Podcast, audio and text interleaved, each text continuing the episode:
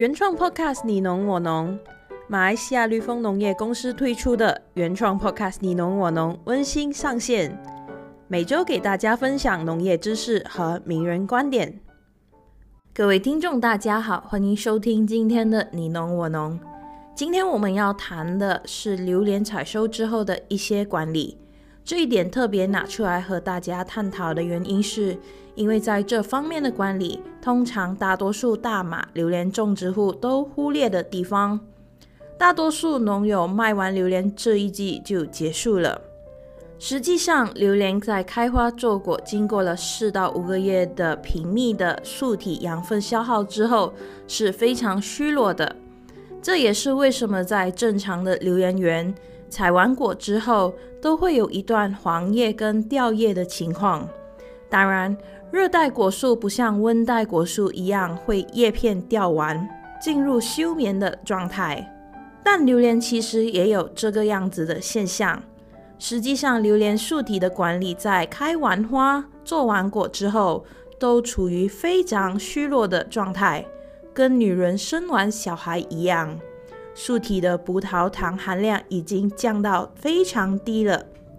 这个时候，如果没有补充营养，让叶片维持比较好的状态去进行光合作用，制造养分的话，就会导致榴莲树每一年生长越来越弱。很多园主都会说，果园的树打了果之后，就会莫名其妙出现干枝的状态。其实，所谓的干枝，排除掉病理性的原因之后，通常是因为树体生理养分消耗的问题。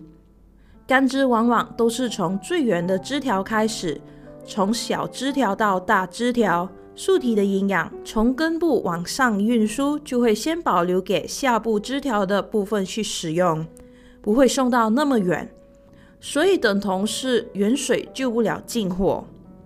所以干枝是从最远的地方开始发生，慢慢导致树势越来越弱，最后树体死亡。在国外的果园采收后，有所谓的月子肥的使用。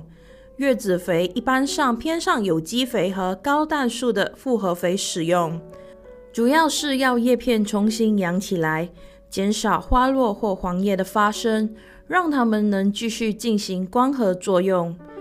这个是很重要的环节，所以八九月产完榴莲后，要把养分处理得好。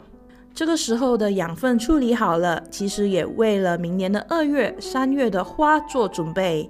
因为下一季的花芽分化在体内，仍然是消耗养分的过程，所以进行叶子肥是每年管理的重中之重。